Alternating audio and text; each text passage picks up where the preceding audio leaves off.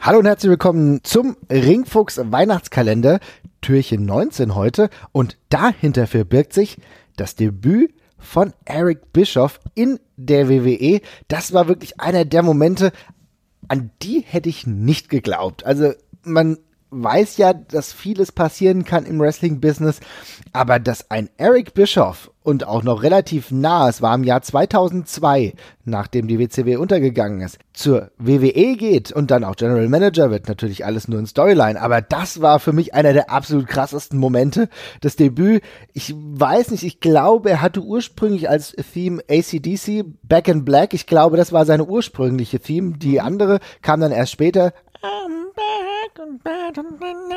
Das ist dann die Theme, die er dann später bekommen hat, so eine Woche später. Aber auch gerade mit dieser ACDC-Theme war das sehr, sehr geil und für mich einer der krassesten Momente, an die ich mich heute, 15 Jahre später, immer noch erinnere.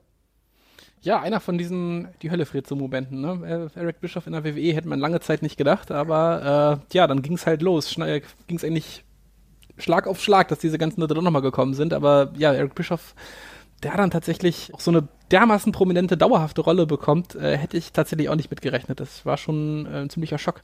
Und er wurde ja von Vince McMahon eingeführt. Das war ja nicht als Kontrapunkt, sondern als Verbündeter, was die ganze Sache noch absurder gemacht hat. Aber wo er dann auch gesagt hat, ich kann mich an die Worte so einigermaßen erinnern von Vince McMahon, from one son of a bitch to another. Und dann kam dann Eric Bischoff rein, ja. Also das war schon ziemlich, ziemlich geil grandioser Moment.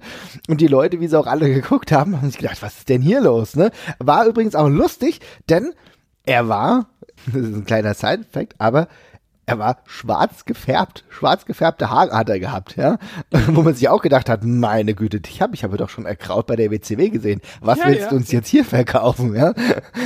Das hat aber super zu diesem Charakter gepasst, denn er war ja dann äh, als GM auch ein bisschen Hassfigur und so weiter und so fort, hat dann ja versucht auch viel Unruhe zu erschaffen und das hat da noch besser gepasst. Du konntest dich auch ein bisschen darüber lustig machen. Später hat er ja dann auch wieder seine normalen ergrauten Haare gehabt und so. Aber in dem Moment hat das alles super zusammengepasst und für mich einer der Aspekte, wo ich sagen muss, total geil, dass die WWE da auch über ihren Schatten springt und erkennt, dass Verpflichtungen von Menschen manchmal sehr sinnvoll sind, auch wenn sie einem vielleicht nicht super sympathisch sind.